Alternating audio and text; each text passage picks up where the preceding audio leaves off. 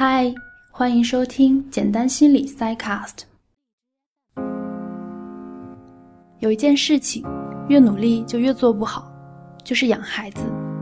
很多妈妈或是即将成为妈妈的女性，都特别希望自己能够完美的胜任妈妈这个角色，成为一个无所不能的母亲。她们希望通过自己的努力，让孩子能够不生病、不受任何伤害，学习好，兴趣广泛，性格好，健康完美的成长。因为他们有一个迷思，就是只有成为完美的母亲，才能够养好孩子。那么，完美母亲就能够养出完美的孩子吗？这些迫切想要养好孩子的妈妈们，都受困于做一个完美母亲的执念。从孩子出生到长大成人，都希望能够为孩子贡献自己的一切，满足孩子的全部需求。但他们潜意识里可能否认了孩子的自主性，认为孩子怎么长完全取决于自己怎么养，觉得自己的一举一动都事关重大。生怕一步做错了，就会给孩子留下童年阴影，所以这些妈妈们总是担惊受怕，小心翼翼的在避免养育过程中犯错误。而且孩子一旦遇到挫折，他们就开始责怪自己。但事实上，妈妈们在胆战心惊、害怕犯错的时候，反而会愈加限制孩子，让孩子丧失了独立成长的空间。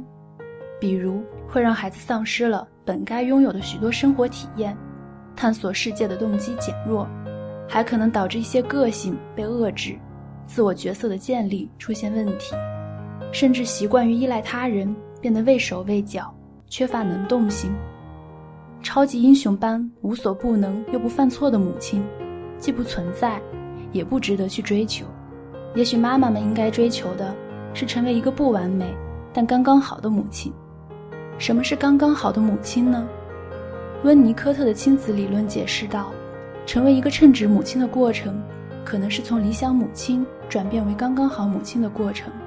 刚刚好的母亲，指的是在开始的时候能完全适应婴儿的需求，随着时间的推移，可以越来越少的满足孩子的需求，并且在婴儿的成长过程中能够坦然的面对自己的失败。在成为刚刚好的母亲这条道路上，有一些必须要面对的挑战。第一，停止把孩子当孩子。我常常听到有一些父母说：“无论你多大，在爸妈眼里，你永远都是个孩子。”然而，作为一个子女，这种论调令我感到恐慌。孩子会逐渐发展出独立的人格和强大的自我意识，他们不再甘于让妈妈把世界带给自己。于是会越来越不按照妈妈的要求行动，开始有自己的主见和选择。对于母亲而言，昔日和自己融合在一起的孩子，竟然一点点成为如此不同的陌生的青少年，这是难以接受的。他们可能不想承认孩子已经长大，便出现了适应不良的各种表现，自责、焦虑，感到挫败，不敢少爱孩子一分一毫。又害怕孩子不再那么爱他。强烈而无死角的母爱对孩子来说是一种令人窒息的压迫，因此他们开始与母亲冲突不断。第二，面对被抛弃的现实，母爱的包裹和孩子想要独立发展的势头越来越冲突，直到青春期，这种矛盾达到顶峰。于是，成为叛逆也好，不孝也好。本质上都是孩子想要拉开与母亲的距离，获得自由成长的空间，而母亲却感到被伤害、被抛弃。如果母亲不能处理好这种割裂，要么继续缠住孩子，让孩子仇恨自己；要么扮演被遗弃的弱者，把愧疚转嫁给孩子。无论哪一种，结果都是非常痛苦的。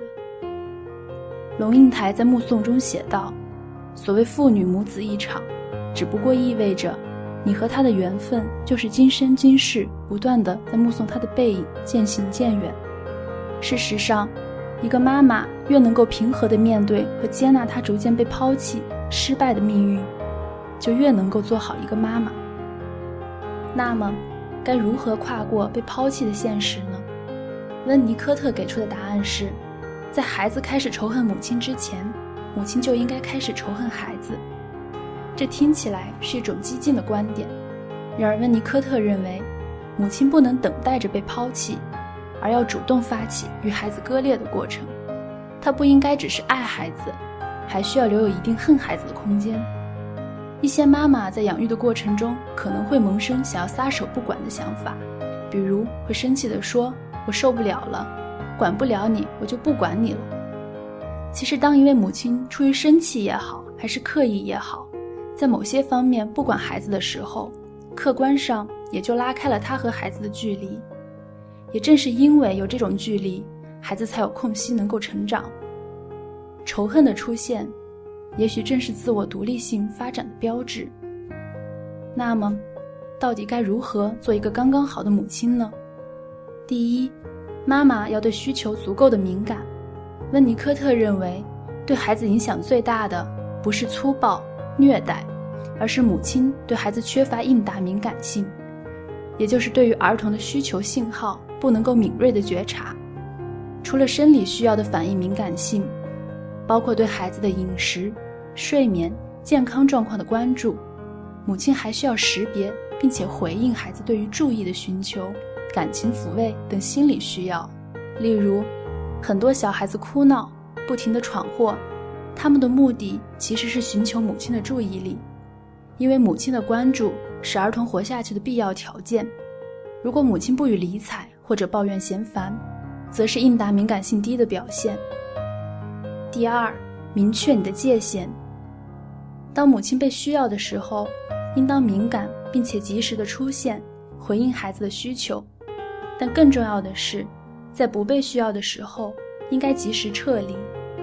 随着孩子长大，刚刚好的母亲可以逐渐的撤出孩子的生活，把关注点回归到自己身上。你应该有自己的生活和兴趣，爱。但不应只爱孩子。以上就是本期 Cycast 全部内容，谢谢你的收听，记得订阅我们，我们下期再见。